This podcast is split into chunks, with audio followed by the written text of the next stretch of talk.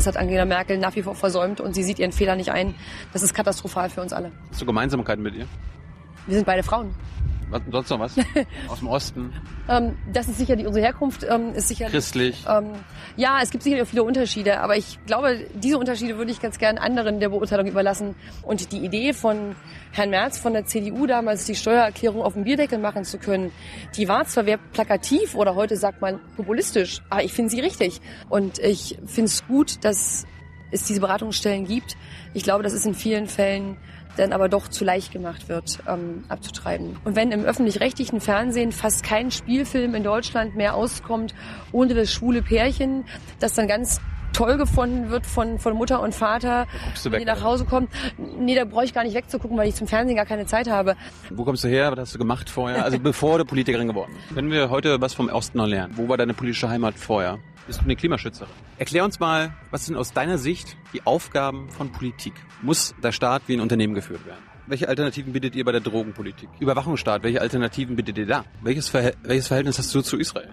Äh, wie sieht es mit Russland aus? Welches Verhältnis hast du zu Russland? Ist Deutschland ein souveräner Staat? Was ist das deutsche Volk? Was sind deutsche Werte? Äh, ich wollte nochmal zu Frauenrechten kommen. Bist du eine Feministin? Liebe Hörer, hier sind Thilo und Tyler. Jung und Naiv gibt es ja nur durch eure Unterstützung. Hier gibt's keine Werbung, höchstens für uns selbst. Aber wie ihr uns unterstützen könnt oder sogar Produzenten werdet, erfahrt ihr in der Podcast-Beschreibung. Zum Beispiel per PayPal oder Überweisung. Und jetzt geht's weiter. So, eine neue Folge Jung und Naiv. Wir sind in Berlin. Und wer bist du? Frau Petri. Frau, was machst du? Ich bin seit drei Jahren Politikerin. Ganz überraschend, nicht geplant, aber inzwischen Chefin der Alternative für Deutschland. Das war nicht geplant. Nein, geplant habe ich mal irgendwann Kirchenmusik zu studieren. Dann ist es Chemie geworden. Geplant habe ich auch nicht vier Kinder zu bekommen, aber es sind vier geworden. Und als mich Ende 2012 ja, der Zustand Deutschlands und auch Europas dazu gebracht hat, Politik zu machen, war das Ergebnis davon eine Parteigründung Anfang 2013, Alternative für Deutschland. Und der gehöre ich seitdem im Vorstand und als Vorsitzende an und seit 2015 als eine von zwei. Zur Partei kommen wir gleich. Erstmal wollte ich mal kurz über dich reden. Kannst du mal erzählen, wo kommst du her, was hast du gemacht vorher? Also bevor du Politikerin geworden bist. Gut, wenn das jetzt zu lang wird, dann sagst du gleich Bescheid. Ähm, Red rein. Wenn man sich anfängt alt zu fühlen, dann hat das schon eine Weile gedauert, das Leben. Ich habe gehört, du bist, du bist, du gehörst, du gehörst zu den, den Jüngeren. Ja, ich bin 41, ähm, geboren 1975 in Dresden.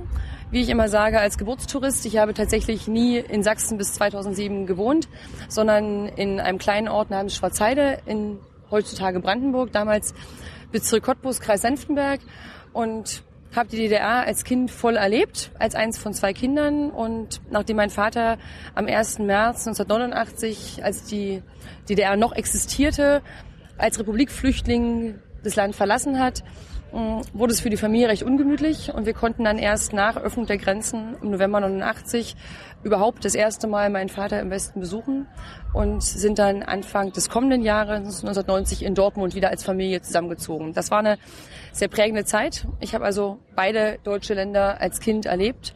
Ich sage immer, im Osten ähm, groß geworden, im Westen erwachsen geworden und so fühle ich mich bisschen auch als deutsch-deutsches Hybrid voll, äh, voll ausgekostet nee, oder, du voll erlebt, hast du mhm. gesagt? Äh, warst du denn auch so eine FDJ und so? Warst du ein Jungpionier?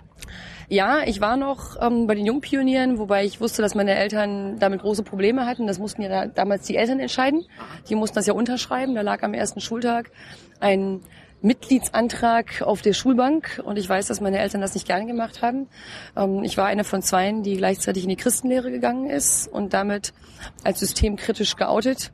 Ähm, weil, weil, weil ihr religiös wart? Ähm, na, meine Eltern gehörten zur evangelischen Kirche und all diejenigen, die in die Kirche gingen, die waren gleichgesetzt mit denjenigen, die den Staat kritisierten und das war ja auch in vielen Fällen so. Das war nicht einfach, da gehörte man von vornherein nicht so ganz dazu. Aber das war für mich trotzdem selbstverständlich, weil die Kirche einer der wenigen Orte war, wo man frei reden konnte, abgesehen vom Elternhaus.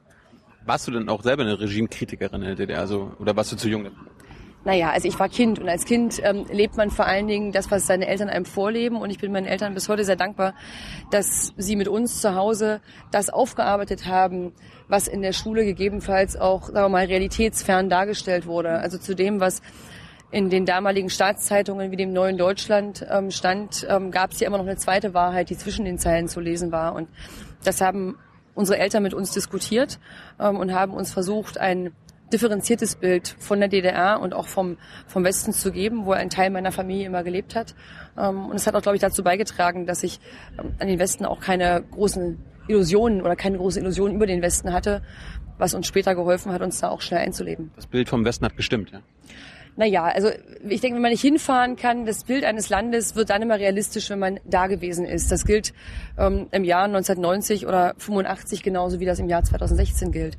Mm, aber dass im Osten nicht alles schlecht und im Westen nicht alles gut war, ich glaube, dazu gehört nicht viel, um das von vornherein für richtig zu betrachten. Können wir heute was vom Osten noch lernen?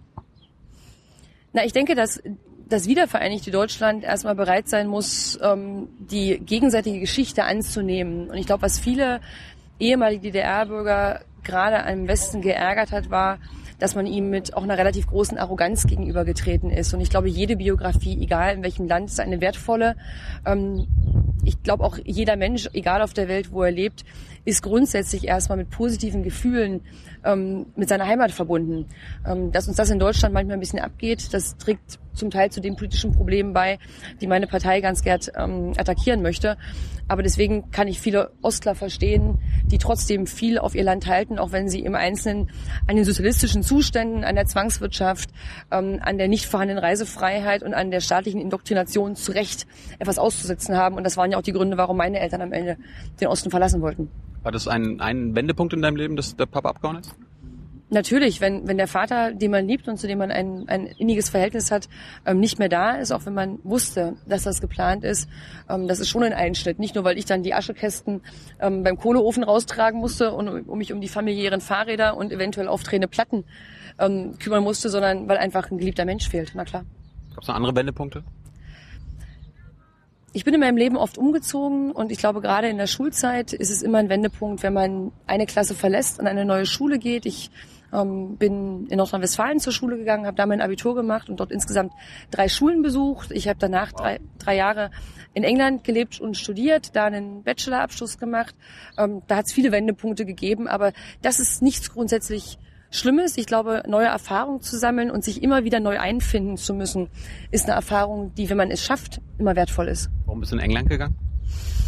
Das war, glaube ich, noch ein bisschen so ein DDR-Trauma. Ich wollte immer ganz gern ins Ausland. Ich, ähm, die nicht vorhandene Reisefreiheit, ich glaube, die hat jeden gestört, der neugierig auf die Welt war und ist. Und ähm, ich wollte ganz gern auch mein Englisch verbessern. Der Sprachunterricht in der DDR-Schule war, glaube ich, etwas, was man zu Recht kritisieren muss. Der war immer viel schlechter als an vielen ähm, westdeutschen Schulen. Und die Sprache lernt man am besten im Land. Und deswegen bin ich drei Jahre an die Uni in Reading, westlich von London gegangen. Was hast du studiert? Chemie. Warum? In unserer Familie gibt es eine ganz gute Tradition, ähm, was Naturwissenschaften angeht. Meine Mutter ist Chemikerin. Sie war immer ein Vorbild für mich. Ich denke, deswegen habe ich am Ende das auch studiert, obwohl ich mir auch anderes hätte vorstellen können, wie zum Beispiel Kirchenmusik, weil ich seit meinem fünften Lebensjahr Klavier gespielt habe und später eben auch Orgel und das auch im Nebenberuf bis heute tue. Aber meine Eltern waren der Meinung, ich soll was Handfestes lernen und Musik kann man besser als Hobby betreiben als Chemie. Und äh, was hast du daraus gemacht? Na, ich habe in England Chemie studiert, habe hinterher in Göttingen äh, mein Studium beendet mit dem deutschen Diplom und dort promoviert und ähm, du habe. Du bist Doktor. Ich bin ähm, Doktor der Chemie, habe allerdings bei den Medizinern promoviert, also bin auch dort ein bisschen andere Wege gegangen, weil ich immer ganz gern den Blick nach draußen gewagt habe ähm, und nicht nur im eigenen Saft schmoren wollte. Und ich fand ähm, die Idee, ein, ein menschliches Gen zu beschreiben und zu charakterisieren, also ein bisschen in die ähm, in das menschliche Innere einzudringen, sehr viel spannender als ähm, weitere Synthesen in der Organik ähm, im, im Labor auszuprobieren. In der Grundlagenforschung überall in Deutschland ähm, ist man natürlich stark theoriegetrieben und ich hatte immer schon auch einen großen Hang zur Praxis und deswegen habe ich wieder einmal einen kleinen Wendepunkt gesetzt und eben dann in einem anderen Fach, also in Toxikologie promoviert und nicht in reiner Chemie. Toxikologie heißt irgendwas mit Giften, oder? Ja, wobei die molekulare Toxikologie, also die Zusammenhänge von, sagen wir mal, Metabolismus und Stoffwechselvorgängen ähm, im menschlichen Körper sind. Also Grundlagenforschung betreibt man in Deutschland in ganz vielen Fächern, ob das die Biologie ist, die Chemie oder eben auch die Toxikologie. Und das ist ein Fach, das eben gern von Chemikern, Biologen, Pharmazeuten gewählt wird, weil dort die verschiedenen Wissenschaften aufeinandertreffen und überall da, wo man in Kontakt kommt, ähm, lernt man meistens eine ganz große Menge Neues und ich war immer ein sehr neugieriger Mensch. Bist du, bist du vom Glauben abgefallen, als du, das, äh, als du Chemie gelernt hast? Weil du kannst ja teilweise widersprechen, Christen, an Gott glauben und Naturwissenschaften. Naja, also ich glaube, dass ähm, der, der Glaube, das Frommsein sowieso sehr unterschiedlich bei Menschen ausgeprägt ist. Und wenn ich darüber nachdenke, was den Kern meines Glaubens ausmacht und den Zugang dazu, dann hat es sehr viel mit Musik zu tun. Ich bin ähm, ein sehr musikliebender Mensch, spiele selbst Klavier und Orgel, habe immer gern gesungen, ähm, solange bis ich Politiker geworden bin, weil mir jetzt einfach die Zeit und manchmal auch die Stimme dazu fehlt, von den vielen Reden. Aber ich glaube daran, dass wir Menschen nicht alles begreifen können und dass es schon Dimensionen gibt, die wir mit unserem menschlichen Verstand nicht erfassen können. Und der Glaube daran, dass es durchaus etwas Größeres als den menschlichen Verstand ähm, gibt, hat etwas Tröstliches und macht einem klar, dass auch dann, wenn unser Verständnis am Ende ist, die Welt deswegen nicht zu Ende sein muss. Und das ist etwas, womit ich ganz gut leben kann. Bist du eher so ein Bach-Girl oder Mo Mozart-Girl? ich glaube beides. Okay. Ähm, also ich finde ähm, Bach einfach unglaublich genial, was die Musik angeht. Ähm, ich habe viele seiner Orgelstücke gespielt, wenn auch nicht so gut, wie das viele Profis machen würden, aber einfach, weil ich die Musik liebe. Und genauso geht's mir mit vielen seiner Oratorien, ob das, das Weihnachtsoratorium ist, das für mich zum Weihnachtsfest, also zwanghaft dazugehört, ob ich selbst singe oder wenigstens höre. Und ähm, Mozart war einfach ein anderes Musikgenie, der es im Leben, glaube ich, nicht so einfach hatte, aber dafür einfach fantastische Musik komponiert hat. Bringt dir dein, dein Doktortitel, dein, dein Beruf was in der Politik? In Deutschland sind Doktorentitel in der Politik, glaube ich, eher hinderlich. Anders zum Beispiel ähm, als, als in Österreich man transportiert Titel in Deutschland ähm, in der Politik auch nicht. Und ehrlich gesagt brauche ich es auch nicht, denn der Wert eines Menschen und die Fähigkeit, ähm, politisch zu handeln, ist mitnichten vom Doktortitel oder gar vom Professorentitel abhängig. Ich glaube manchmal sogar, dass er ein bisschen hinderlich ist. Ich meinte eher so vom Wissen. Also ich meine, was, was hast du quasi aus deinem Fachgebiet, was kannst du, was kannst du mit einbringen in politische Debatten? Also wenn die Promotion in Deutschland wenn man sie klassisch ähm, vollzieht, also nicht in einem verschulten Programm, sondern eben letztlich selbstbestimmt, dann bringen diese mindestens drei Jahre einem bei, selbstständig zu arbeiten, seine Arbeit zu analysieren und auf Basis dieser Analyse weiterzumachen, zu entscheiden, ob eine eine neue Erkenntnis oder eine neue Aufgabenstellung eine Sackgasse ist oder ob man eben nochmal völlig neu denken muss, ob die Arbeit nicht in eine andere Richtung gehen muss. Und das ist wertvoll, aber nicht nur in der Politik, das ist in jedem Beruf, in jedem Job wertvoll. Ähm, deswegen glaube ich auch, zählt die Promotion in Deutschland immer noch insgesamt als Berufserfahrung, wenn man, also man hat dann eben schon drei Jahre gearbeitet, wenn auch auf einem Feld, das man sich selbst ausgesucht hat. Bist du in den letzten drei Jahren schon in eine Sackgasse gestoßen? Na, ich denke, die AfD ist das Ergebnis der Erkenntnis einer politischen Sackgasse, ob das beim Euro ist oder bei der Einwanderungspolitik oder bei vielen anderen Politikfeldern. Ähm, also ich denke, es gehört zum menschlichen Leben dazu, immer mal wieder einen Richtungswechsel vorzunehmen. Wir waren am Anfang bei den Wendepunkten, aber ich glaube, im Großen und Ganzen ähm, geht die AfD in die richtige Richtung, dass das Arbeiten mit Menschen auch immer zu Sackgassen führt, wenn man sich nicht versteht, wenn man keinen gemeinsamen Nenner findet. Das ist nicht nur in der Politik so, das kann einem in jedem Unternehmen ganz genauso passieren. Jetzt, jetzt warst, du ja, warst du ja wahrscheinlich schon ein politischer Mensch, bevor es die AfD gab. Also wen, wen hast du, wo war deine politische Heimat vorher? Also wen hast du früher gewählt?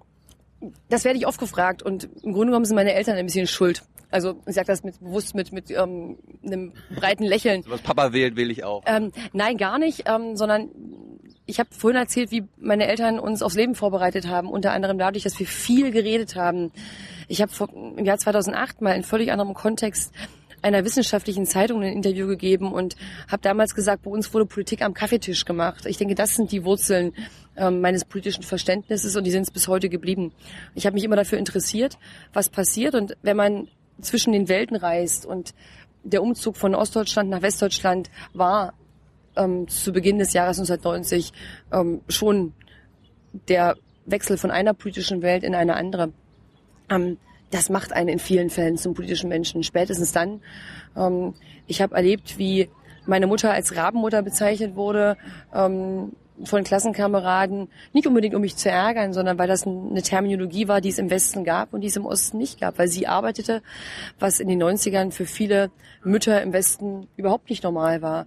Ich bin selbst als solche bezeichnet worden, als 2002 unsere erste Tochter auf die Welt kam, weil ich sie mit sieben Monaten in einer Studentenwerkskinderkrippe abgegeben habe, um meine Promotion weiterzumachen können, parallel. Also da sind so viele kleine sag mal, Streiflichter, die einen zum Überlegen bringen und die letztendlich auch dazu geführt haben zu sagen, doch, ich möchte ganz gern, obwohl ich es nie geplant habe, etwas verändern in diesem Land. Aber was, wo, wen, wen hast du früher gewählt? Auch ich habe CDU gewählt, ich habe ähm, Schröder gewählt. Ähm, als, Schröder gewählt? Als, als Schröder ähm, dann den, wenn, den politischen Wechsel herbeigeführt hat.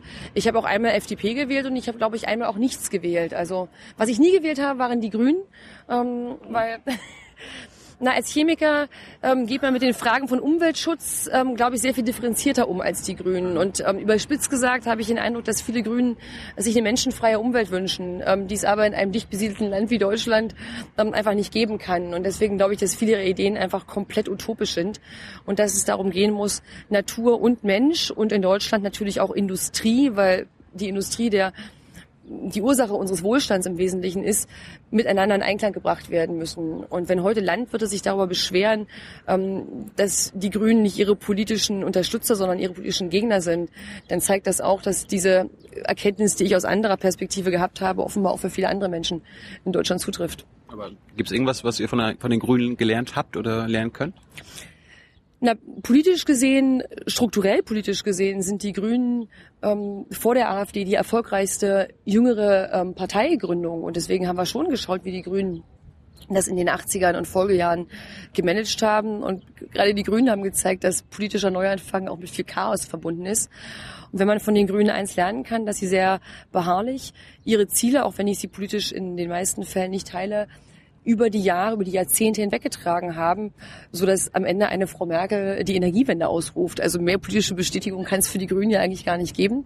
Und Beharrlichkeit ist etwas, was die AfD bestimmt von den Grünen lernen sollte. Die meisten Sachen lehnt ihr ab. Was, womit kannst du dich identifizieren? Gibt es irgendwas? Na, die grundsätzliche Idee des Naturschutzes, ähm, mit der die Grünen ja groß geworden sind, auch wenn das damals von ihnen an die Wand gemalte Waldsterben nie so eingetreten ist und auch wahrscheinlich damals nicht so dramatisch war, wie von ihnen prognostiziert.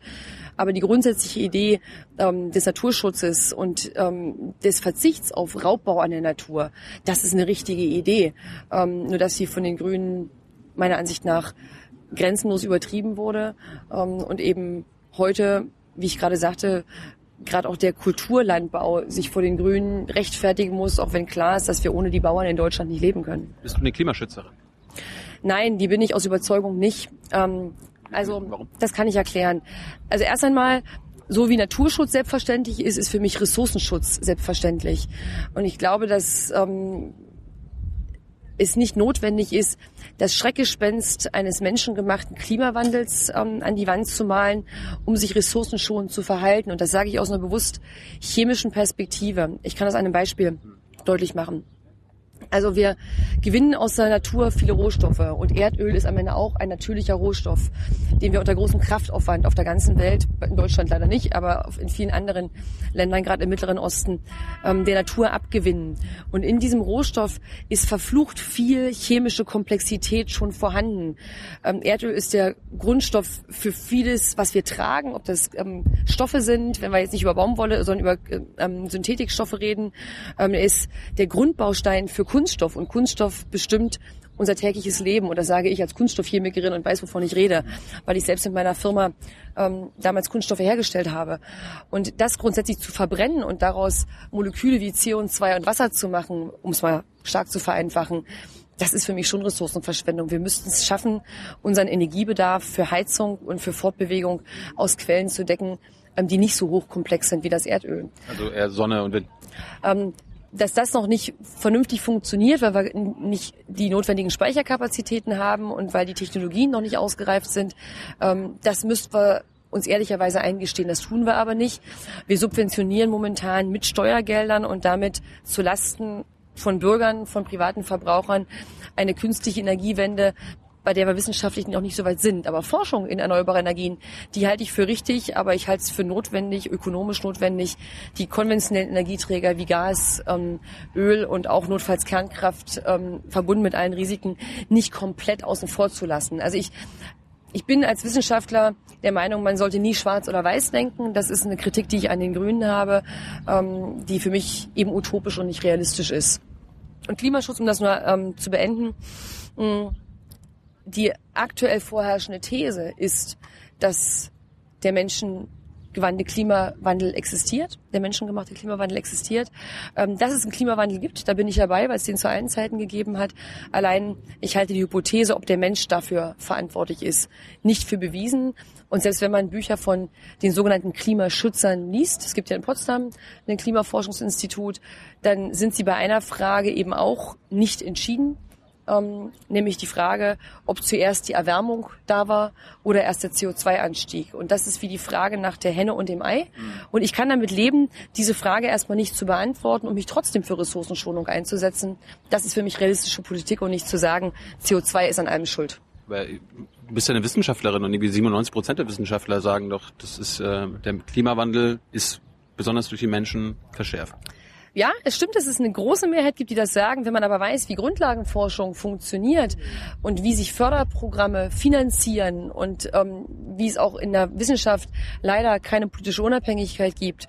Wenn wir wissen, dass der sogenannte Klimarat, der IPCC, eine politische Einrichtung ist, der zugibt, dass alle Modelle, die wir derzeit haben, auf Hypothesen basieren, ähm, dass wir nicht erklären können, warum das Ozon noch wieder zugegangen ist, das ist also der erste große ähm, Schreckensfaktor am, am Klimahorizont war. Aber weil wir FCKW verboten haben, oder? Ähm, naja, aber wenn wir wissen, dass ähm, gerade die Folgeprodukte der FCKWs durchaus auch ozonschädlich sein können, ähm, dass die, die Prozesse, in denen ähm, diese Phänomene ablaufen, nicht nur Jahre, sondern Jahrzehnte und zum Teil Jahrhunderte sind, dann bleiben da einfach verdammt viele Fragen offen. Und noch einmal, ich bin dafür, ressourcenschonend zu arbeiten, aber ich bin dagegen, den Menschen Angst zu machen. Vielleicht auch deswegen, weil das genau das ist, was man uns immer vorwirft. Äh, wir kommen mal zur Politik allgemein. Äh, das war ja schon hochpolitisch. Ja, ja, ja, über, überraschend. Äh, erklär uns mal, was sind aus deiner Sicht die Aufgaben von Politik? Menschen zu bilden und ähm, ja Menschen Bürger zu bilden in, Aufklärung. in ja Aufklärung ähm, im ganz breiten Sinne und auch Bürger dazu befähigen selbst Entscheidungen zu treffen. Also du weißt ja vielleicht, dass die AfD als einzige Partei derzeit vehement für Volksentscheid auf Bundesebene ähm, eintritt, weil wir sagen, das Schweizer Modell hat sich in über 100 Jahren ähm, der Schweiz, deren Geschichte noch viel länger ist, als sehr tauglich erwiesen. Ähm, es vermeidet nicht Fehlentscheidungen, aber Bürger einzubeziehen und die Volksentscheide als Ergänzung zu parlamentarischen Entscheidungen zu betrachten, halten wir für richtig, weil sie eine gesellschaftliche Debatte mit allen wichtigen Fragen erzwingt. Denn das ist dann die Verantwortung aller Politiker zu sagen, wir brauchen die Bürger an der Stelle, wir müssen mit ihnen reden, um sie entscheidungsfähig zu machen. Weil die Bürger sollen und wollen ja nicht über alles abstimmen. Äh, darum, was, was sind eure Aufgaben? Du bist Abgeordnete ja auch. Was, was sind die allgemeinen Aufgaben?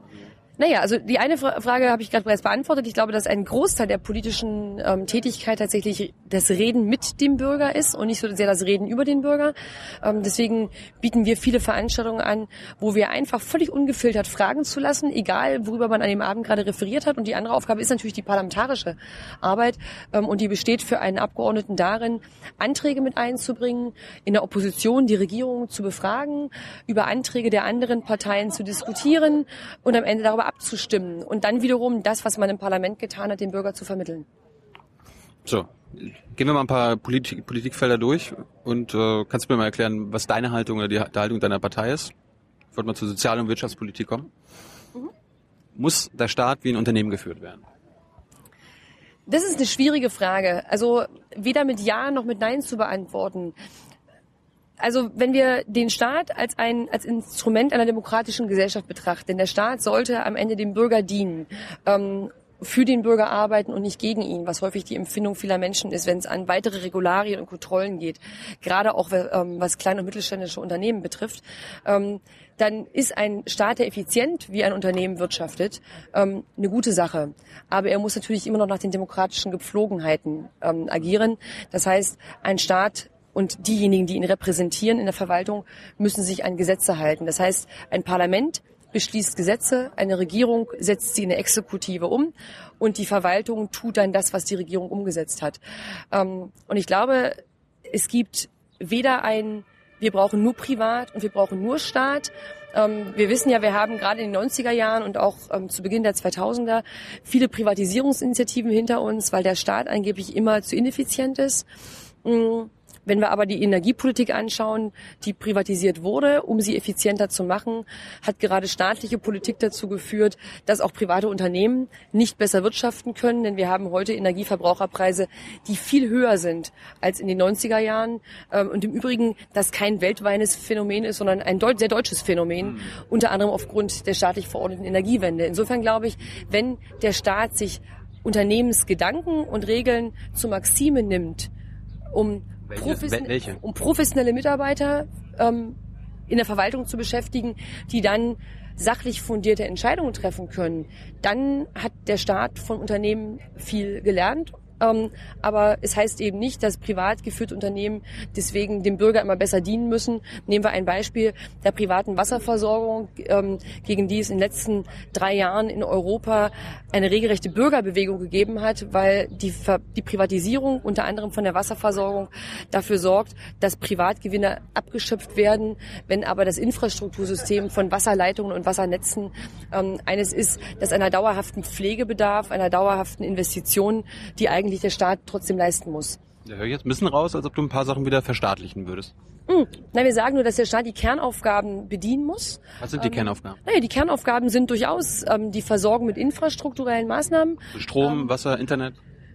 Na gut, die sind privatisiert. Ähm, der Staat hat noch einen Zugriff darauf, aber ich denke, wir können feststellen, dass genau, also Wasser im Übrigen gibt es eine, eine Reverstaatlichungswelle in ganz Europa. Ich halte das durchaus für richtig, ähm, wenn der Staat effizient mit den Geldern der Bürger umgeht. Und in der Tat wende ich mich zumindest gegen eine blinde weitere Privatisierung, was man auf ähm, der Ebene zum Beispiel ähm, der Deutschen Bahn tun müsste, wäre eine konsequente Beibehaltung in staatlicher Hand der Schienennetze, ähm, aber durchaus ähm, einen Wettbewerb, was die, was die Verkehrsbetriebe angeht. Die gibt es ja zum Teil schon. Ähm, st stellen Sie sich nur mal vor, es hätte im 19. Jahrhundert keine staatliche Eisenbahn gegeben. Deutschland wäre nie so gut erschlossen worden über Bahnnetze, wie das passiert ist. Insofern muss man sagen, beides hat seine guten und schlechten Seiten und ein Staat der das Beste sozusagen aus den Ideen der privaten Wirtschaft macht, der hat es richtig gemacht. Gibt es äh, Sozialversicherungen, die ihr privatisieren wollt, die du privatisieren würdest? Das geisterte ja ein bisschen durch die Medien, stimmt aber nicht. Die AfD hat das nicht vor. Ähm, das waren individuelle, libertäre Entwürfe, die sich aber in der AfD nicht durchgesetzt haben und sich meiner Ansicht nach auch nicht durchsetzen werden. Also so private Rentenvorsorge, private Krankenversicherung? Ähm, naja, die, die gibt es ja. ja, ja also könnte, man könnte ja. ja die gesetzlichen streichen. Naja, also zur privaten, also zur Krankenversicherung haben wir uns noch nicht geäußert. Ähm, da bin ich auch ganz froh, dass wir erst einmal am Konzept intern arbeiten, bevor wir das in die Öffentlichkeit. Wie ist, wie ist dann deine Halt? Na, bist, bist, du gesetzlich versichert oder privat? Ähm, ich war lange gesetzlich versichert. Ich bin jetzt ähm, privat versichert, weil ich zwischendurch Unternehmer war und mich als Unternehmer privat versichern musste ähm, und bin das geblieben. Aber ich glaube durchaus, dass dieses Zweiklassensystem in Deutschland ähm, ein Problem ist. Nicht, weil ich grundsätzlich was gegen die Privaten habe, sondern weil es de facto zu einer Zweiklassenmedizin führt und dazu, dass insbesondere Politiker, aber auch Beamte in dieses System nicht einzahlen. Das heißt, wir haben, den, wir haben nicht nur ein Ausgabenproblem, wir haben auch ein Einnahmeproblem, das insbesondere Familien stark belastet. Und als Mutter von vier Kindern ähm, weiß ich, ähm, was Familie kostet und wie viel Belastung, finanzielle Belastung man sowieso schon hat. Und glaube, dass es mir an der Stelle zwar noch relativ gut geht, weil Politiker äh, entgegen vieler Bekundungen von Politikern trotzdem recht gut bezahlt sind. Aber ich sehe, wie es vielen Arbeitnehmern geht. Ähm, gerade wenn Familien mehrere Kinder haben, die haben es echt schwer, über die Runden zu kommen. Und ich glaube, dass da ein Umdenken bei der Krankenversicherung hilft. Aber ich glaube, dass wir da ein abgestimmtes Konzept brauchen und das haben wir noch nicht. Bei der Rente, äh, du hast ja von die Schweiz angesprochen, die machen ja mit Volksabstimmungen. bei, der, bei der Schweiz ist ja, da zahlt jeder in die Rente ein. Beamte, bla bla bla. Alle. Braucht es sowas auch in Deutschland? Naja, ich habe gerade schon gesagt, dass die Tatsache, dass der Staat mit seinen Beamten in die Rentenversicherung nicht einzahlt, die weiß ich, das bekannt ist, aber die meisten ähm, Beamten sind ja ähm, beihilfeberechtigt. Das heißt, ähm, sie zahlen keine Beiträge und der Staat springt aber im Fall der Krankheit dann für ihre Kosten ein. Das heißt aber, dass sie dem beim Solidarsystem nicht beitragen. Das führt interessanterweise auch dazu, dass das Nettoeinkommen eines Beamten immer höher ist als eines vergleichbaren Angestellten mit identischen Bruttoeinkommen, was wiederum dazu führt, dass bei der Rentenberechnung, die auf der Nettobasis ähm, berechnet wird, dann der Angestellte am Ende weniger Rente rausbekommt als jemand, der eine Pension empfängt, ähm, weil auch das Netto eines Beamten aufgrund der fehlenden Sozialversicherungsbeiträge höher ist als beim Angestellten. Da gibt es große Unterschiede und in der Tat glaube ich, dass diese Ungleichbehandlung in weiten Teilen der deutschen Bevölkerung nicht verstanden werden und als ungerecht betrachtet werden. Du bist auch gegen diese Beitragshöchstgrenze? Also naja, die AfD überlegt gerade, aber wir sind noch nicht am Ende der Diskussion, ähm, ob man nach Schweizer Modell ähm, eine, eine Ausweitung ähm, der Beitragsbemessungsgrenze ähm, erreichen sollte. Aber das Rentensystem ist so komplex und wir haben seit Jahren aufgrund der fehlenden Kinder, aufgrund der, der sinkenden Geburtenzahlen einfach eine Schieflage von Einzahlern und Empfängern im Rentensystem. Und deswegen gibt es ja diverse Quersubventionierung über Steuerausgaben oder Steuermittel schon heute. Ähm, und deswegen halte ich wenig davon, jetzt ein unausgegorenes halbes Konzept zu präsentieren, Daran sollten wir in aller Ruhe arbeiten. Tatsache ist nur, dass wir so nicht weitermachen können und dass uns das demografische Ungleichgewicht oder auf Deutsch der Kindermangel einfach schon jetzt auf die Füße fallen und auch weiter auf die Füße fallen werden, wenn wir das nicht ändern. Und das ist eine langfristige Aufgabe. Wir brauchen also wieder mehr Kinder. Insofern das die, die freundliche Aufforderung an alle jungen Leute, die, die zuhören. Ähm, ich glaube, es ist eine gute Entscheidung, ähm, sich für Kinder zu entscheiden, nicht nur für eins oder zwei, sondern gern auch für drei oder vier. Und das sage ich ganz bewusst als Mutter von vier Kindern, die häufigerweise auch acht zu Hause hat, weil mein Partner selbst auch noch mal vier Kinder Kinder hat. Wow. Ähm, das ist zwar anstrengend, ähm, aber es erdet auch gewaltig. Und ich glaube, wenn wir mehr Politiker mit vielen Kindern hätten, würde das Politik auch versachlichen. So wie bei uns Ursula von der Leyen, ja? Ja, ähm, ich meine, ich glaube, Ursula von der Leyen sieht ihre Kinder auch nicht mehr sehr häufig. Sie hat sieben, soweit ich weiß. Ähm, und die sind auch deutlich älter als meine. Ähm, meine sind fünf, sieben, elf und, ähm, und 14. Aber ja, Politiker mit Kindern sind was Gutes. Äh, apropos Kinder, Erbschaftssteuer würde ich mal ganz kurz ansprechen wollen. Äh, die wollt ihr abschaffen, habe ich gehört. Ja, ähm, total kontroverses Thema in der AfD. War, ja. Ähm, ja, aber ich glaube auch ein kontroverses Thema in der Gesellschaft, weil es eine, eine Grundfrage rührt. Ähm, ich persönlich äh, kann das sagen, weil der Parteitag schon entschieden hat, ähm, bin gegen eine Erbschaftssteuer aus einem ganz einfachen Grund, weil ich sage, bereits einmal besteuertes Einkommen sollte nicht noch einmal besteuert werden. Und die Gegner, die ich verstehen kann, auch wenn ich die Meinung persönlich nicht teile, ähm, sagen, wer aber was ererbt hat ähm, und gar nichts dafür getan hat, also das Geld geschenkt bekommt, warum sollte der nicht mit einer Steuer ähm, auch einen Beitrag zur Gesellschaft leisten? Also ich kann das nachvollziehen. Aus Unternehmerperspektive teile ich das nicht und sage, man könnte sich auf einen Kompromiss vielleicht irgendwann einigen, denn die AfD ist derzeit noch nicht mehrheitsfähig. Insofern ist unsere Idee ähm, der Abschaffung eine politische Aussage und Forderung, aber ja noch kein Gesetz in Deutschland. Aber eine Idee könnte vielleicht so aussehen für einen Kompromiss, dass man sagt, ähm, wenn es darum geht, Wirtschaftsfähigkeit zu erhalten, und da geht es mir besonders um die mittelständische Wirtschaft, ähm, die arg gebeutelt ist, wenn es darum geht, dass vererbtes Eigentum wie Firmenanteile und dergleichen mehr oder auch vererbtes Eigentum, das man ja häufig als Kapitalrücklage für ein Unternehmen braucht für Krisenzeiten, dass das definitiv nicht besteuert wird, weil gerade der Mittelstand und besonders im Osten es total schwer hat, in Krisenzeiten zu überleben. Das sehen wir gerade jetzt, nicht nur bei den Bauern, die wegen der Russland-Sanktionen ähm, Milchbauern, weil der Absatz nach China eingebrochen ist oder auch weil viele ostdeutsche Unternehmen nach Russland aktuell nicht verkaufen können, weil die in große wirtschaftliche Schwierigkeiten kommen, weil ihnen das Geld, das Kapital fehlt, um ihre Unternehmen dann in Krisenzeiten privat stützen zu können. Und am Ende, das sage ich aus eigener Erfahrung, agieren die meisten Mittelständler so, die verzichten eher auf ihr eigenes Gehalt, um ihre Angestellten nicht entlassen zu müssen. Und da gibt es eine große Diskrepanz in der deutschen Wirtschaft zwischen den Mittelstand, der nach wie vor extrem wichtig für die wirtschaftliche Stabilität ist, und den Großunternehmen, bei denen es letztlich egal ist, ob es Manager A, B oder C ist, der das Unternehmen regiert, weil die Strukturen so riesig ist, dass es auf die Repräsentationsfigur an der Spitze häufig gar nicht mehr ankommt. Das ist ein bisschen wie bei den Ministerien, wo das Fachpersonal unter dem Minister häufig sehr viel wichtiger ist als der Repräsentant, der dann am Ende vor der Kamera auf dem Mikrofon steht. Und aus dem Grund sage ich, Erbschaftssteuer sehe ich generell kritisch. Deswegen hat die AfD diesen Beschluss gefasst, der aber intern auch nicht unumstritten ist. Ähm, und es muss am Ende eine faire und gerechte Verteilung von Lasten in der Gesellschaft geben. Und deswegen würde ich gern ähm, viele Sorten der Doppelbesteuerung abschaffen, wie zum Beispiel Stromsteuer und Mehrwertsteuer, Ökosteuer und Mehrwertsteuer, Sektsteuer, die wir immer noch zahlen, mhm. ähm, die mal zur Finanzierung der kaiserlichen Marine gedacht war. Ähm, den Kaiser haben wir nicht mehr. Aber die Marine noch. Die Marine noch, wenn auch nicht in großem Maße. Ähm, Steuertransparenz ist das, was die Bürger brauchen. Und gerade für die jungen Leute ähm, kann man sagen, also ihr versteht das Steuersystem bestimmt nicht mehr, ich verstehe es in weiten Teilen auch nicht mehr. Ähm, und die Idee von Herrn Merz von der CDU damals, die Steuererklärung auf dem Bierdeckel machen zu können, die war zwar sehr plakativ oder heute sagt man populistisch, aber ich finde sie richtig. Und wenn Politiker dafür kämpfen wollen, dann ist Transparenz ein wesentliches Element von Demokratie. Aber ganz kurz nochmal, Erbschaftssteuer, da geht es ja nicht nur um Unternehmen, verstehe ich, aber es geht ja auch irgendwie, wenn Opa mir 1000 Euro vererbt, dann sagst du, ich, ich darauf brauche ich keine Steuern zahlen. Naja, die 1000 Euro unter uns sind nicht das Problem, denn aber, aber, die sind, selbst, sind aber, selbst jetzt kein Problem aber, im aktuellen ähm, Erbschaftssteuersystem aber wenn, ist aber, Freigrenze. Aber wenn er mir eine Million gibt, dann sagst du auch keine Steuern. Ja, persönlich sage ich, wenn, wenn der Opa das Geld auf hoffentlich legalem Wege erworben hat und dafür Steuern gezahlt hat. Kann ich nicht garantieren. das ist dann aber eher ein Problem deines Opas als, als des Gesetzes. Also Gesetze müssen ja grundsätzlich in einem Rechtsstaat für die Gesetzestreuen gemacht sein. Und manchmal habe ich den Eindruck, dass Gesetze heutzutage dann gemacht werden, wenn man damit das Fehlverhalten einer Minderheit rechtfertigen will.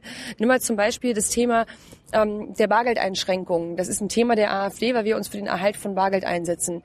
Nicht nur, weil wir wollen, dass es egal ist, welche CD ich in welchem Laden kaufe und welches Geschenk für welche Freundin ähm, oder ähm, für welchen Liebsten ähm, ich erwerbe, was man über die Kreditkarte nachvollziehen kann und über die EC-Karte, beim Bargeldkauf aber nicht, sondern weil wir sagen, ähm, dass zur Abschaffung oder zur Einschränkung ähm, des Bargeldes ein triftiger Grund gehört. Und die Regierung rechtfertigt es aktuell damit. Terrorismus. Mit Terrorismus und mit organisierten Verbrechen. Wenn man die Statistiken aber anguckt, dann sind nur vier Prozent, also übersetzt ähm, für alle die, die Prozentrechnung nicht so stark sind, und ich weiß, dass das viele sind, auch bei den Politikern im Übrigen. Ja? Äh, oh ja. Von 100 Euro, 4 Euro, ähm, die in irgendeiner Weise in kriminellen Handlungen ausgegeben werden. Das heißt aber, dass 96 Prozent der Bevölkerung oder 96 Prozent des verwendeten Bargeldes regelgerecht eingesetzt werden. Und dann ist eine Begründung der 4 Prozent einfach keine rechtsstaatliche Begründung für die Abschaffung oder Einschränkung. Und dann sagt die Regierung, nein, abschaffen wollen wir es ja gar nicht, nur einschränken. Aber in Schweden ist das Bargeld de facto abgeschafft. Eingeschränkt, eingeschränkt, eingeschränkt. Das ist die Salamitaktik von Politikern, die ich fürchterlich finde und die ich hoffentlich mir nie aneignen werde. Äh, wechseln wir mal das Politikfeld. Ja. Was, welche Alternativen bietet ihr bei der Drogenpolitik? Erwischt, sage ich. Wir haben an der Stelle, abgesehen von unserer Jugendorganisation, die sagt, Drogen legalisieren, weil Nein. ja, also nicht alle legalisieren, aber ich glaube, Cannabis wollen sie gerne legalisieren. Mm. Also wie die Grünen, ne? Ähm, das dürfen unsere Jugendlichen aber auch sagen, weil die Jugendorganisation immer mehr Freiheiten hat als die Mutterpartei. Ähm, wie, wie ist denn deine Meinung? Also die Partei hat dazu derzeit keine Position. Ähm, als Parteichefin ist ja jede Meinung, die ich privat äußere, ähm, meistens auch sofort Parteimeinung und deswegen gehört die Bemerkung davor, dass die AfD sich dazu nicht geäußert hat. Ich bin hin und her gerissen ähm, aus folgendem Grund. Mm, ich wohne in Sachsen und in Sachsen stellt man seit schon über zehn Jahren fest, dass die Kriminalität gerade mit Crystal, das oftmals aus der Tschechei eingeführt wird, enorm angestiegen ist. Und das Problem haben wir nicht erst seit zwei, drei Jahren, wo es öffentlich wird, sondern die Bundespolizei sieht diese Schmuggelaktivitäten schon seit langem. Wäre Crystal legal, dann dürfte ähm, der Handel damit auch gar nicht mehr eingeschränkt beziehungsweise verfolgt werden. Und wir wissen, dass gerade bei Crystal, wenn Jugendliche es nehmen oder auch gegebenenfalls ähm, gegeben bekommen. Gibt ja auch die Fälle, wo die Kollegen es einfach in die Cola mixen in der Disco, dass die sehr schnell. Crystal Meth in der Cola? Ähm, andere synthetische Drogen. Ja. Siehst schon, ich bin kein Drogenexperte, aber dass der Gebrauch von Crystal nach kurzer Zeit schon nicht nur zu einer schweren Abhängigkeit, sondern auch zu schweren physischen Schäden führt. Und ich habe ähm, eine Mitarbeiterin meiner Firma gehabt, ähm, die am Ende ihren Enkelsohn betreut hat, weil seine Mutter ähm, Crystal Meth abhängig war und weil das Kind darunter massiv gelitten hat. Und wir haben so wenige Kinder in Deutschland, ähm, dass ich eine große Gefahr darin sehe, Drogen zu legalisieren und damit ja hoffähig zu machen. Aber bei der Legalisierung geht es ja eher so äh, ab 18, ne? Also bleiben wir, kommen wir mal zum Gras. Ja. Das ist ja so die ungefährlichste Droge. Äh, da geht es nicht darum, dass Kinder und Jugendliche das, das rauchen können sollen, sondern erwachsene Menschen. Und liberal, also von der FDP habe ich gelernt, Freiheit heißt, äh, mit seinem Körper machen zu können, was man will. Ja, ähm, ich glaube, die FDP verwechselt liberal mit beliebig. Also das ist der Grund, warum ähm, ich die FDP nie mehr wählen könnte und warum auch viele ehemalige FDP-Mitglieder bei der AfD ähm, gelandet sind, weil die FDP zu einer Klientelpartei verkommen ist. Ähm, Marihuana. Ähm, ja, also sagen wir so, ich, ich, ich, ich selbst habe nie Drogen genommen, insofern bin ich wahrscheinlich total uncool. Du hast noch nie gekifft. ja, das gebe ich offen zu, aber ich habe es auch nicht vermisst. Also ich ähm, habe auch nie geraucht. Nein. Ja, Nur gesoffen. Ähm, ab und zu. Also Als getrunken. Student. Was, was getrunken? Naja, also ich glaube, es ist gut, wenn das in der Vergangenheit bleibt. Ähm, ich glaube, mal betrunken gewesen zu sein, ähm, gehört an Selbsterfahrung dazu, aber ich muss das nicht andauernd wiederholen. Ich trinke in der Regel so lange, wie es schmeckt und wenn es nicht mehr schmeckt, dann höre ich auf und das ist meistens ein guter Punkt. Anders als viele Bundestagsabgeordnete würdest du jetzt jeden Dopingtest bestehen. Ähm, naja, das Schlimme ist, dass manchmal in der Politik schon das Gerücht ausreicht, um jemanden zu beschädigen, ähm, selbst wenn man es nicht nachweisen kann. Das ist das Wesen ähm, der Medien. Aber zurück zum, zur Legalisierung ähm, von Drogen.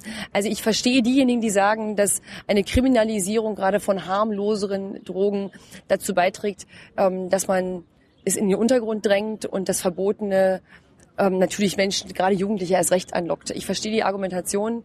Ich halte allerdings ähm, persönlich, meine persönliche Meinung, das Risiko, ähm, dass ein der Drogenkonsum noch akzeptierter wird, wenn er zumindest teilweise legalisiert wird, durchaus ebenfalls für risikobehaftet ähm, und wäre mindestens neutral an der Stelle und glaube, dass man das durchaus ähm, in Breite diskutieren müsste. Ich persönlich kann es mir nicht vorstellen. Ähm, und ich glaube, dass es ohne Drogen wahrscheinlich im Leben nicht abgeht. Auch der Tee ist genau genommen eine Droge. Ähm, Kaffee. Ja, auch Kaffee. Ähm, Kaffee trinkst du. ja, aber ich habe während der Schwangerschaft mit meinen Kindern auch auf Kaffee verzichtet für, für ein Jahr. Also es geht auch ohne. Ähm, aber mein Generalsekretär sagt immer, die, Lust, die Summe aller Laster ist gleich. Der eine ist Schokolade, auch das macht durchaus süchtig, weil Zucker drin ist. Ähm, und ich denke, über gefährlichere Drogen muss man durchaus ernsthaft politisch diskutieren. Wechseln wir das Thema Überwachungsstaat. Welche Alternativen bietet ihr da?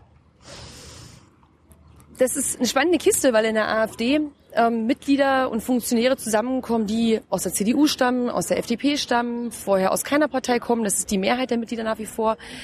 Mm, Und wir an der internen Diskussion immer merken, dass die Liberaleren, die Freiheitlichen sagen, bitte, bitte, ja nicht so viel Überwachung und die Sicherheits sicherheitsorientierten Konservativen sagen, ja, aber wir brauchen den Staat, um die Sicherheit der Bürger zu Was gewährleisten. sagst du?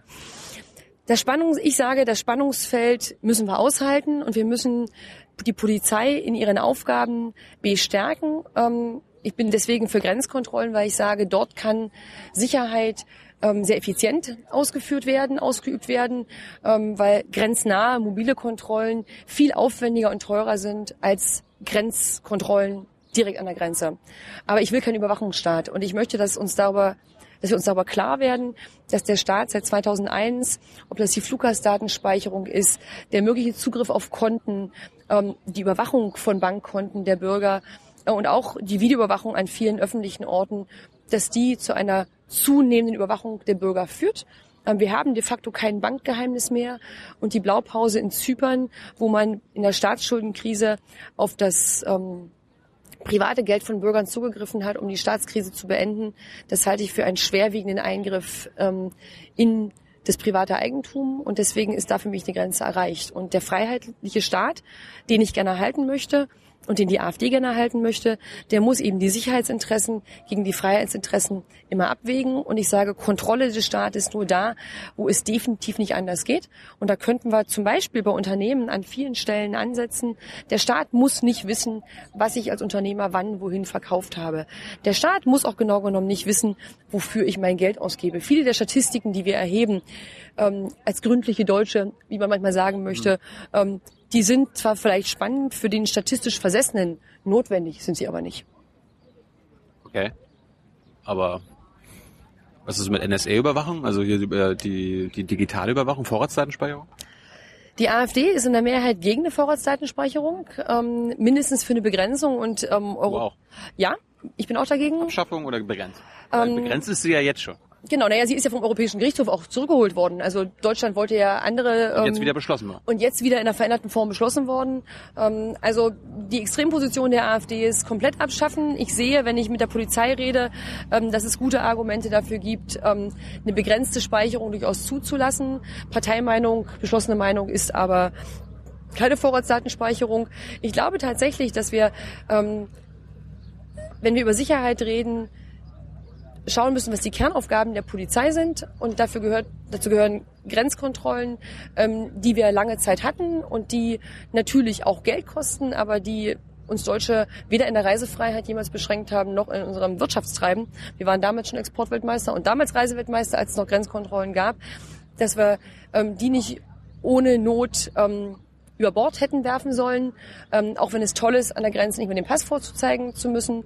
Ähm, dass wir viele der Probleme, die wir uns durch illegale Migration eingehandelt haben, nicht hätten einhandeln müssen.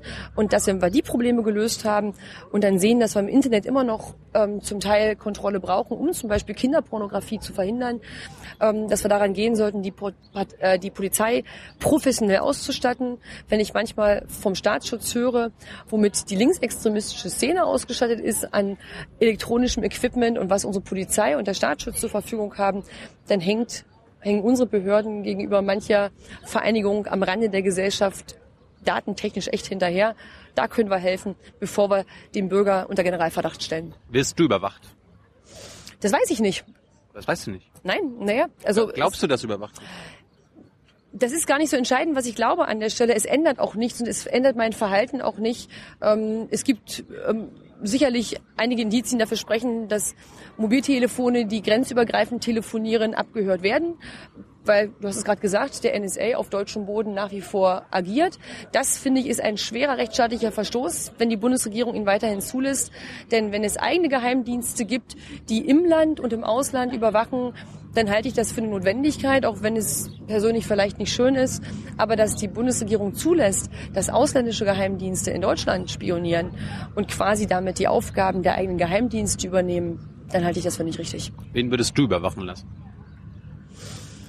Also ich denke, dass es ähm, gerade im Feld ähm, der illegalen Einwanderung ähm, richtig ist, wenn der Verfassungsschutz sagt, dass wir ähm, extremistisches Treiben überwachen müssen, und zwar an allen politischen Rändern, links und rechts. Ähm, ich denke, dass die Politik... Ähm, linksextreme Flüchtlinge.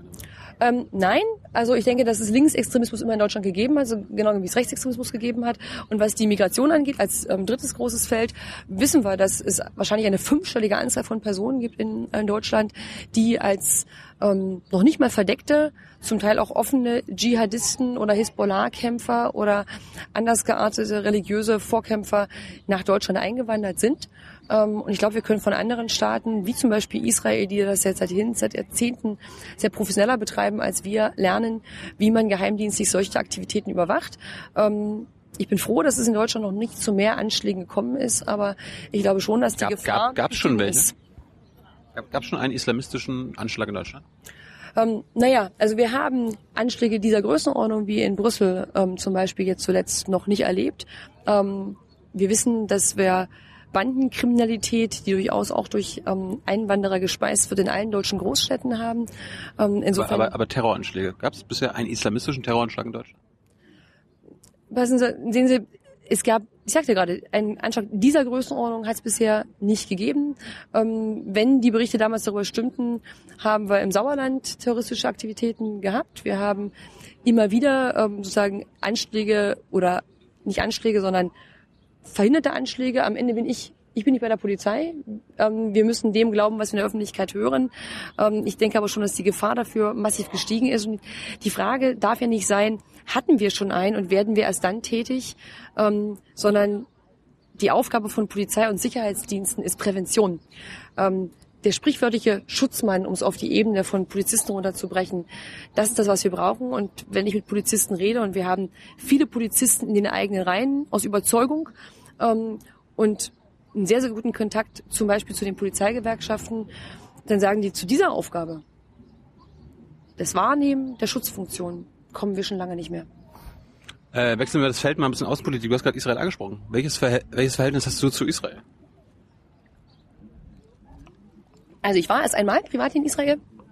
ähm, ist ein spannendes Land. Ich glaube, in Israel kann man sehen, ähm, wie rechtsstaatlich versucht wird, ähm, auch Religionstoleranz mit allen Schwierigkeiten zu leben. Und ähm, ich glaube, Deutschland hat schon die Aufgabe, Israel zu unterstützen, weil es ein demokratischer Staat außerhalb von Europa ist, ähm, zu dem es viele Werteverwandtschaften gibt. Ähm, ich glaube allerdings, dass auch da viel Unwissenheit über die tatsächlichen Verhältnisse besteht. Welche, was kann die deutsche Politik von Israel lernen? Hast du gerade schon angedeutet? Naja, ähm, gerade im Umgang äh, mit Migration, gerade im Umgang mit dem Islam, ähm, denke ich, können wir viel von Israel lernen. Ähm, der israelische Staat ähm, ist sehr stark bemüht, demokratische Regeln aufrechtzuerhalten, wird immer wieder von Anschlägen erschüttert. Es gibt natürlich Konflikte mit den, mit den Palästinensern. Ähm, man versucht das Ganze aber rechtsstaatlich ähm, zu lösen. Um, und ich glaube, dass nicht nur aufgrund gemeinsamer Werte, die wir mit ähm, dem Staat Israel teilen, sondern natürlich auch aufgrund der deutschen Geschichte es gute Gründe gibt, dass wir Israel dabei helfen, seine Demokratie aufrechtzuerhalten.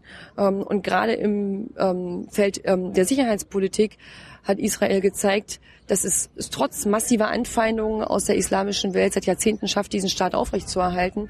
Und das geht nur mit einer wehrhaften Demokratie ähm, von, denen, von der redet man in Deutschland ja auch ganz gern, öffnen dann aber die Grenzen. Man könnte sich vorstellen, was passiert, wenn Israel keine Grenzkontrollen mehr vornehme. Das Land wäre innerhalb von Wochen am Ende. Äh, wie sieht es mit Russland aus? Welches Verhältnis hast du zu Russland? Wenn ich jetzt, wenn, wenn du mich fragst, dann ähm, bitte immer verstehen, dass ich auch immer im Namen der AfD an der Stelle antworte, ähm, wenn es an der Stelle eine Position gibt.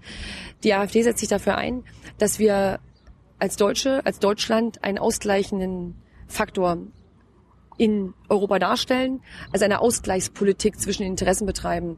Und gerade was Russland angeht, freue ich mich ja, dass auch Herr Steinmeier, unser Außenminister, nun mal inzwischen geäußert hat, dass Deutschland derzeit auf Konfrontation geht. Ähm, ich weiß nicht, ob den Hörern das bekannt ist, aber die Bundeswehr beteiligt sich an Manövern, ähm, NATO-Manövern im Baltikum. Offiziell sind es reine Übungsmanöver, aber alle, die sich in der Szene auskennen, wissen, dass Manöver immer auch als Aggression verstanden werden. Und ich, ja, Manöver, Militärmanöver sind immer ein symbolisches Säbelrasseln. Das, das machen die Russen auch an der russischen, an ihrer Grenze dann auch. Genau. Und die Frage ist, ob man auf darauf, ähm, was gegebenenfalls der ähm, der Partner oder auch der Kontrahent tut, mit gleicher Münze antwortet. Ähm, da kann man wieder mal ganz kurz aufs Christentum ähm, rekurrieren. Ähm, Auge um Auge, Zahn um Zahn. Das sagt das Alte Testament und das Neue Testament sagt was anderes. Ne? Das sagt, ähm, dass man notfalls auch mal die, ähm, die andere Wange hinhalten sollte. Das geht in der Politik nicht immer. Ähm, aber wenn man sich überlegt, dass wir mal eine NATO-Partnerschaft mit, mit Russland vor einigen Jahren hatten, also dass sogar überlegt wurde, Russland in die NATO aufzunehmen und wir uns jetzt aktuell ähm, auf einem Weg zurück in den Kalten Krieg mit Russland befinden, dann halte ich das für immens schädlich. Schauen wir zurück auf die 40 Jahre ähm, der deutschen Teilung. Da gehörte ein Teil Deutschlands zum Ostblock, ein Teil Deutschlands ähm, zum Westblock und das hat Europa nicht genützt, weil man eben seine Energie in Auseinandersetzungen verbraucht hat. Und ich denke, dass deswegen eine Ausgleichspolitik mit Russland nötig ist, was nicht heißt, dass man nicht völkerrechtswidrige Aktionen trotzdem kritisiert. Und die Annexion der Krim war rein juristisch völkerrechtswidrig. Auf der anderen Seite muss man betrachten, dass die NATO sich Stück um Stück nach Osten ausgeweitet hat und dass die Amerikaner eine große Tradition darin haben, Krieg auf der ganzen Welt fernab der Heimat zu führen. Das kann Europa so nicht machen und damit Deutschland auch nicht, weil der mittlere und der Nahe Osten eben wesentlich näher an Europa und Deutschland dran ist als für die Amerikaner. Und deswegen brauchen wir eine Ausgleichspolitik mit Russland und deswegen setzt sich die AfD für eine Beendigung der Sanktionen ein. Ist Deutschland ein souveräner Staat? Darauf antworte ich immer gern, Souveränität beginnt im Kopf. Und meinem Geschmack nach haben wir zu wenig souveräne deutsche Politiker. Das fängt damit an. Der Staat an sich ist die Bundesregierung eine souveräne Regierung. Naja, ich antworte ganz bewusst erst einmal so darauf, ähm, weil wenn wir jetzt juristisch werden, ähm, wir feststellen müssen, dass wir infolge der Besatzungspolitik nach dem Zweiten Weltkrieg immer noch Gesetze in Deutschland haben, wie das Telekommunikationsgesetz ähm, G10, das eine Fortschreibung von Besatzungsrecht ist. Also wir haben noch nicht in allen Bereichen volle Souveränität erlangt. Und die Tatsache, dass wir immer noch britische und amerikanische Truppen in Deutschland haben, bei der die AfD sich übrigens einen Abzug wünscht, weil wir der Meinung sind, dass wenn die Russen abgezogen sind zur Wende, die Amerikaner und die Briten hätten auch abziehen können, ähm, dass das ein Symbol von Souveränität wäre. Grundsätzlich gehört Souveränität eines Landes aber souveräne Politik. Ähm, denn am Ende ist es faktische Politik, die über Souveränität entscheidet. Und deswegen komme ich wieder da zu der Anfangsaussage zurück. Mir ist Frau Merkel in vielen Bereichen nicht souverän genug und auch mancher deutsche Politiker. Ähm, und ich halte insbesondere die Tatsache, dass viele Entscheidungen in Brüssel und Straßburg getroffen werden, für einen Ausdruck von politischer, von politischem Mangel an Souveränität. Ich denke, dass viele Fragen genauso gut in Deutschland, in London, in Paris getroffen werden könnten. Dann bekommen die Bürger auch etwas davon mit. Ähm, und das ist ein Hauptgrund unserer Kritik, die mangelnde Transparenz, die durch dadurch zustande kommt, dass eben Entscheidungen von Berlin, um jetzt mal bei Deutschland zu bleiben, hinweg nach Brüssel und Straßburg verlagert werden, wo die Bürger sich schlichtweg nicht mehr mitbekommen. Ich habe jetzt nicht ganz verstanden, ob wir jetzt souverän sind oder nicht. Mit der aktuellen Regierung sind wir nicht souverän. Ich glaube, dass es souveräne Politiker braucht. Ähm, davon hat die AfD ein paar zu bieten. Wir sind noch eine junge Partei. Wir sind noch nicht an der Regierung. Ähm, und zum Beispiel Ausdruck einer souveränen Entscheidung war Schröders Entscheidung mit seiner Regierung damals, nicht in den Irakkrieg zu ziehen. Ähm, das war leider nur halb souverän, denn anstatt ähm, sich ganz rauszuhalten aus dem Konflikt, der im Übrigen ähm, am Ende ein Angriffskrieg war, weil die Gründe für den Einmarsch in Irak, die angeblichen Massenvernichtungswaffen, ähm, die man gefunden haben wollte und die in Wirklichkeit gar nicht da waren, sondern eine gute Propagandalüge, ähm, weil die am Ende sich jemals falsch herausgestellt haben. Schröder hat keine deutschen Truppen geschickt, aber er hat dafür bezahlt. Insofern haben wir uns am Ende doch nicht rausgehalten. Und souverän wäre gewesen, sich rauszuhalten. Und deswegen fordern wir, ähm, dass die Bundeswehr ihren Verteidigungsauftrag wahrnimmt, den sie hat und sich aus Angriffskriegen heraushält. Ganz kurz mal zu Deutschland doch. Wie mhm. Was ist das deutsche Volk? Kann man das sagen? Mm, naja, grundsätzlich ähm, ist es auch juristisch definiert und die, derjenige, der einen deutschen Pass hat, ähm, ist erst einmal Deutscher. Ähm, wir sehen aber über die Jahre eine Veränderung des Staatsbürgerschaftsrechts. Ähm, die Einbürgerung wird immer einfacher gemacht und gerade SPD und Grüne begründen das gern damit, dass wir über Einwanderung und schnelle Einbürgerung unser Geburtendefizit beheben. Ähm, ich glaube nicht daran, dass das funktioniert und deswegen ist Deutsch vieles. Der, naja, was, was ist das Volk? Wer, wer gehört zum Volk? Gehören alle zum Volk, die hier sind? Naja, also ich habe die Frage juristisch gerade beantwortet und ich denke, am Ende gehört jeder dazu, der in Deutschland sich integriert, der ein Teil dieses Landes sein will und auch seine Interessen vertritt.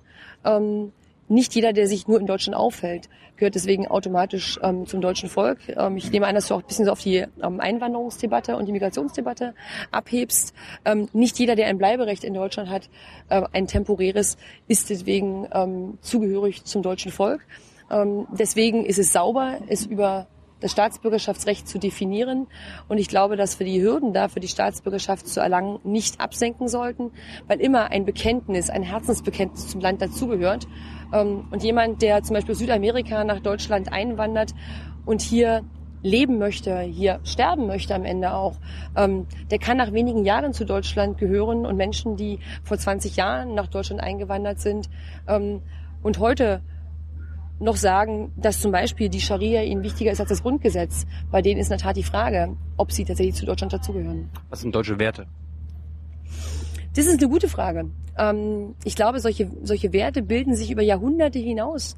Also Made in Germany ist etwas, was letztlich ein, ein Ausdruck. Slogan. Ein Ja, es ist ein Slogan, der ja aber aus ähm, deutscher Wertarbeit entstanden ist. Im Übrigen nicht von Deutschland ähm, selbst als Slogan herausgegeben, sondern ich glaube ursprünglich sogar mal gedacht, um deutsche Produkte so ein bisschen ähm, psychologisch zu sanktionieren, was sich dann aber im Nachgang, ich glaube es war nach dem Ersten Weltkrieg, ähm, als Qualitätssymbol ähm, herausgestellt hat.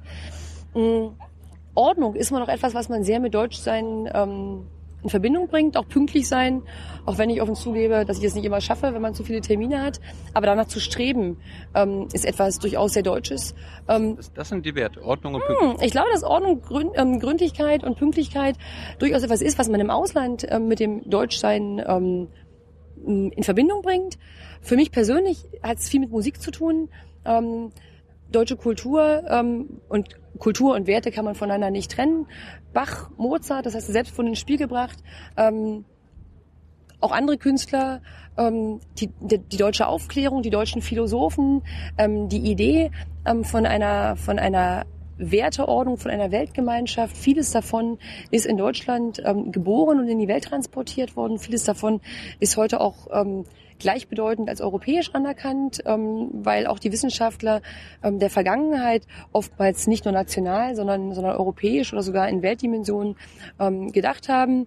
Ähm, Deutsch ähm, sind auch, obwohl du das gut versteckt hast, ähm, die Socken in den Schuhen. Noch deutscher wäre es, wenn du Sandalen angehabt hättest. Das wäre wär ein Fashion Crime. das ist auch ein Fashion Crime, ähm, aber durchaus etwas, was man mit, mit ähm, Deutschen in Verbindung bringt. Und als ich nach England gegangen bin, war das Erste, was ich über deutsche Frauen gehört habe, dass es die sind, die sich nie ähm, die, die Achselhaare ähm, wegrasieren. Ähm, also da gibt's vieles, was auch lustig ist, aber ich glaube... so, so hat man nicht erkannt. Ne? Ähm, nee, das habe ich nicht Ah, gesagt. Das habe ich nicht gesagt. Ich glaube, so privat müssen wir auch nicht werden. Aber ähm, da gibt es Lustiges, da gibt es Skurriles. Ähm, ich glaube, dass Deutschland eine große Offenheit für vieles hat und dass uns die Geschichte auch gelehrt hat, ähm, dass wir uns selbst nicht überhöhen dürfen. Ich glaube, das ist durchaus auch Deutsch. Aber manchmal ist Deutsch inzwischen leider auch, dass wir unsere eigene Kultur gern allen anderen Kulturen unterordnen. Und das ist etwas, was, glaube ich, nicht funktioniert. Wenn das im Gleichgewicht miteinander steht, dann wären wir auf einem guten Weg und die AfD will dazu beitragen, solche unterschiedlichen Ansichten wieder ins Gleichgewicht zu bringen. Ich muss mal kurz deine. Wir, wir sind gleich fertig. Drei, drei Minuten, wir haben noch ein Thema. Wir, wir, sind, wir sind gleich durch. Ich wollte. nur- Also, ja, gerne. Ich, ich erinnere unsere Zuschauer daran, dass dieses Interview durch eure Unterstützung möglich wird. Also wir blenden es gerade ein. Unterstützt dieses Format, damit wir alle dran arbeiten können und weitere Interviews mit anderen AfD-Politikern machen können. Äh, ich wollte nochmal zu Frauenrechten kommen und äh, Sexualpolitik. Ich habe gehört, bei der Abtreibung, da bist du, du bist kein großer Fan von Abtreibung, oder? Na, das ist auch wieder eine der medialen Säue, die 2014 durchs Dorf getrieben wurden und ähm, deren Spuren man im Internet noch finden kann, wenn man will. Also Ja, wie hältst du es mit der Abtreibung? Genau, ich, das muss man vorweg, vorweggeschickt werden, weil ich es tatsächlich nie gesagt habe. Ähm, also Punkt eins, ich finde es schade, dass es nach wie vor so viele Abtreibungen in Deutschland gibt, weil ich ähm, als jemand, der Kinder einfach liebt und deswegen selbst auch vier hat, mh, mir mehr Kinder in Deutschland wünsche. Und ich finde es schlimm, dass eine letztlich immer noch so reiche Gesellschaft ähm, viele junge Frauen nicht dazu bewegen kann, die Kinder zu bekommen, wenn sie ungewollt schwanger werden. Ähm, das ist Punkt eins. Ich glaube nicht, dass man es durch eine Gesetzesverschärfung regeln kann. Das ist mir damals unterstellt worden. Ich wollte Abtreibung verbieten. Ähm, das ist falsch. Das habe ich nie gesagt. Und ich glaube auch nicht, dass das in einer so mobilen Welt funktioniert. Dann würden die Frauen, wenn es ihnen so dringend ist, eben ins Ausland gehen, um dort abtreiben zu lassen damit helfen wir ihnen nicht, damit kriminalisieren wir sie und das halte ich für grundweg falsch. Aber wir sollten eine Politik, eine Willkommenskultur für Kinder machen, ähm, die es möglich macht, dass viel mehr Kinder auf die Welt kommen und eben nicht abgetrieben werden. Du kannst schon verstehen, wenn, wenn eine Frau abtreibt. Das hängt sehr von der Lebenslage ab. Ähm, also ich selbst weiß, wie solche Beratungen aussehen, weil ich selbst mal an solchen Beratungen teilgenommen habe. Ähm, und ich weiß, dass viele Du hast mal, Berater... du hast mal überlegt, oder was? ich habe an so einer Beratung mal teilgenommen ähm, und ich finde es gut, dass es diese Beratungsstellen gibt. Ich glaube, dass es in vielen Fällen dann aber doch zu leicht gemacht wird, ähm, abzutreiben. Aber das liegt eben auch daran, dass vor allen Dingen gebildete junge Frauen das Gefühl haben, dass sie Familie und Beruf finanziell nicht unter einen Hut bekommen. Und das liegt daran, dass wir eine falsche Familienpolitik machen. Dass gerade Frauen, junge Paare, die in der Lage sind, ihren Lebensunterhalt selbst zu verdienen, Sorge haben, das dann nicht mehr zu schaffen, wenn Kinder da sind. Und daran müssen wir was ändern. Ähm, das wäre für mich eine gute Familienpolitik, die, glaube ich, mit der entsprechenden Vermittlung in die Gesellschaft auch dauerhaft dazu führen könnten ähm, und davor, hoffentlich dazu führen würden, dass die Abtreibungszahlen sinken. Und dafür würde ich mich ganz gern einsetzen. Die, die Pille danach, die man sich in der Apotheke holen kann, die findest du okay? Ähm, naja, die gibt es erst einmal. Und ich denke, be bevor wir jetzt anfangen, alles Mögliche abzuschaffen ähm, und einzuschränken, und das ist, ob das die Pille danach ist oder verschärfte gesetzliche Regelungen, ähm, wir sollten was positiv dafür tun, ähm, dass Frauen sich ähm, dagegen entscheiden, Kinder abzutreiben. Ähm, ich wollte mal zum Vergewaltigungen kommen. Heißt Nein, Nein. Also das ist ja, es wird ja gerade aktuell äh, diskutiert, dass äh, generell Nein heißt Nein. Also du meinst, wenn, wenn, wenn Frauen sagen Nein, ähm, oder auch, das gilt ja nicht nur für Frauen, das gilt Heißt, für alle. heißt Nein immer Nein. Ja, natürlich. Wenn die Frau Nein sagt, dann sagt sie Nein. Oder auch jeder, der, der sexuell bedrängt wird, Nein sagt, dann ist das Nein. Das ist das, was, was Kinder meiner Ansicht nach schon in der Schule beigebracht bekommen äh, sollten. Ähm, es gibt dafür richtig tolle Präventionsprogramme von der Polizei, die aber aufgrund des ähm, Geldmangels in der Bildung ähm, häufig gar nicht umgesetzt werden können. Meine große Tochter hat sowas gehabt in der Grundschule und ich fand super. Der, ein anderer Leitspruch ist, mein Körper gehört mir. Und ich finde es gut, wenn Jugendliche, egal ob Junge oder Mädchen, das ganz frühzeitig lernen. Und dafür müssen wir meiner Ansicht nach mehr Geld ausgeben. Bist du eine Feministin? Ich bin eine, ähm, wenn Familie, Frau sein und unabhängig sein zusammengehört, ähm, dann ja, wenn Feministin so gelebt wird wie in den vergangenen Jahrzehnten, insbesondere aus, äh, insbesondere aus der grünen Ecke, dass man Feministin nur dann sein kann, wenn man ähm, ohne Kinder unterwegs ist und, und, und ohne Mann und mit Achselhaaren, dann bin ich keine. Äh, und seid ihr für die Ehe für alle? Nein, sind wir nicht. Nein. Nein, also die AfD akzeptiert, dass es gleichgeschlechtliche Lebenspartnerschaften gibt, dass es auch eine steuerliche Gleichstellung gibt, äh, so wie es der Status quo ist. Ähm, die Ehe für alle halten wir deswegen nicht für richtig, weil aus gutem Grund nach unserer Auffassung Ehe und Familie einen besonderen Schutz des Staates genießen. Und weil es staatliche, damit politische Aufgabe in erster Linie ist, zu definieren, welches ähm, Modell des Zusammenlebens staatlich subventioniert sein sollte. Und da wir einen Kindermangel in Deutschland haben, hat das eine rein praktische Erwägung. Wir möchten die Formen des Zusammenlebens fördern, aus denen Kinder hervorgehen, weil wir seit über 60 Jahren einen Kindermangel in Deutschland haben. Äh, schwule Männer oder lesbische Frauen können auch adoptieren. Ähm, lesbische Frauen haben ja auch manchmal Kinder. Ja, das ist richtig, aber da gibt es ja nach wie vor noch Einschränkungen im Adoptionsrecht, ähm, die wir auch für richtig halten. So. Ähm, was nicht heißt, dass nicht auch ähm, schwule Paare hingebungsvoll Kinder erziehen können. Aber es ist ja die Frage, was ich zum Regelmodell erklären möchte und was nicht. Und nur darum geht es, den politischen Standard zu definieren. Und der politische Standard für die AfD ist ähm, die Partnerschaft, die Familie ähm, aus Frau, Mann und Kindern, weil daraus in der Regel zumindest die Kinder hervorgehen. Und wenn man weiß, dass die Geburtenzahlen in Deutschland seit dem Jahr 65 sich halbiert haben, damals waren es 1,35 Millionen Geburten pro Jahr, heute sind es noch ungefähr 650.000 mit ganz leicht steigender Tendenz, wobei wir immer noch auf dem vorletzten Rang der Geburtenrate weltweit sind, ähm, dann müssen wir dafür etwas tun.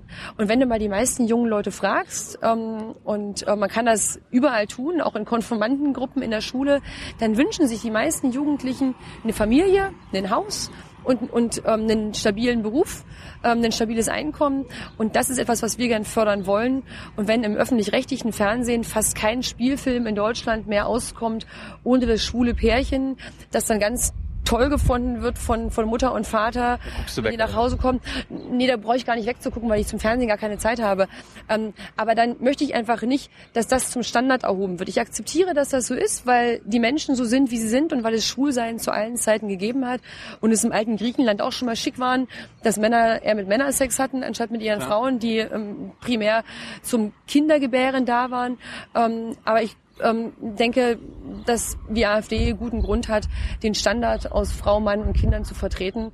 Andere können ja anderes tun und am Ende entscheidet der Wähler, was er für gut hält. Frauke, wir sind durch. Äh, hast du nur kurz zwei Minuten für kurze, ganz kurze Fragen? Die brauchst du einfach nur mit Gut, einer. Ich versuche das mal. Okay. Liebe Hörer, hier sind Thilo und Tyler. Jung und naiv gibt es ja nur durch eure Unterstützung. Hier gibt's keine Werbung, höchstens für uns selbst. Aber wie ihr uns unterstützen könnt oder sogar Produzenten werdet, erfahrt ihr in der Podcast-Beschreibung. Zum Beispiel per PayPal oder Überweisung. Und jetzt geht's weiter. Wie, wie feierst du heute den Weltflüchtlingstag? Ich feiere heute nicht, ich arbeite. Was ist deine Lieblingsreligion?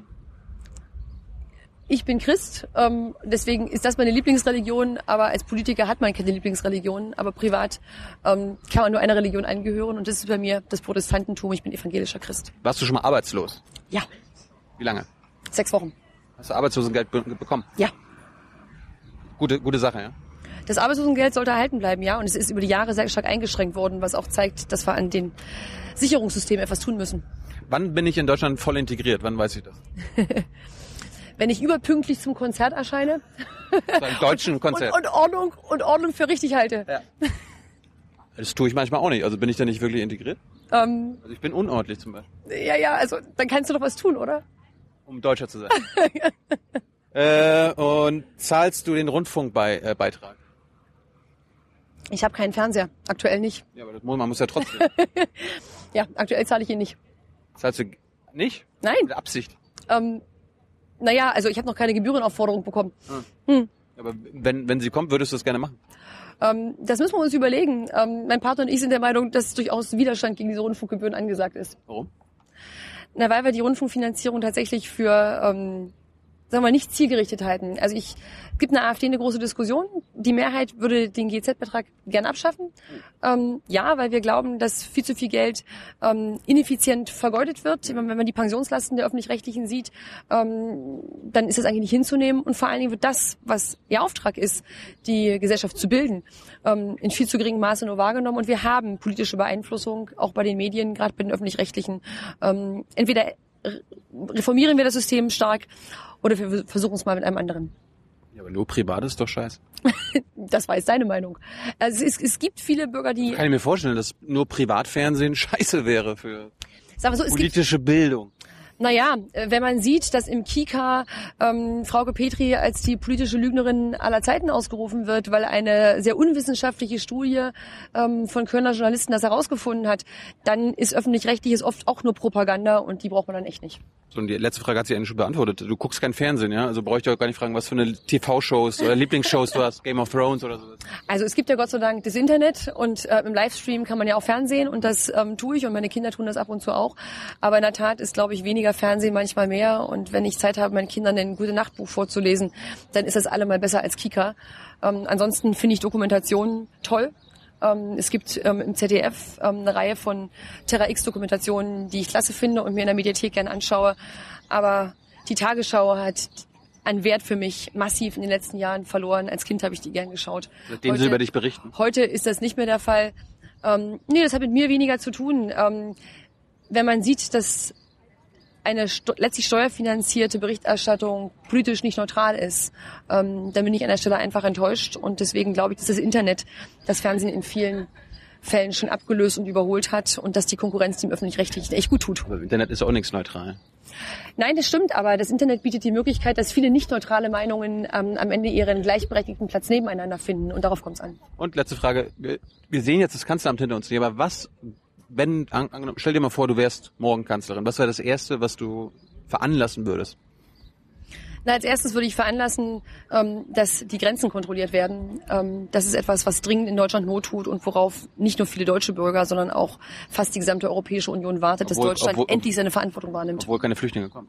Ähm, naja, sie kommen ja trotzdem. Sie kommen übers Mittelmeer und viele ähm, fahren los in der Erwartung, dass sie zum Beispiel nach Deutschland einreisen dürfen, ähm, dort für realistische Politik zu sorgen im Sinne auch eines gemeinsamen Europas. Das hat Angela Merkel nach wie vor versäumt und sie sieht ihren Fehler nicht ein. Das ist katastrophal für uns alle. Hast du Gemeinsamkeiten mit ihr? Wir sind beide Frauen. Was, sonst noch was? Aus dem Osten? Ähm, das ist sicher die, unsere Herkunft ähm, ist sicher christlich. Ähm, ja, es gibt sicher viele Unterschiede, aber ich glaube, diese Unterschiede würde ich ganz gern anderen der Beurteilung überlassen. Das wird bestimmt viel objektiver, als wenn ich das mache. Okay, Dankeschön. Sehr gern. Danke für die Ausführlichkeit. Tschüss. Bis nächstes Mal. Ja.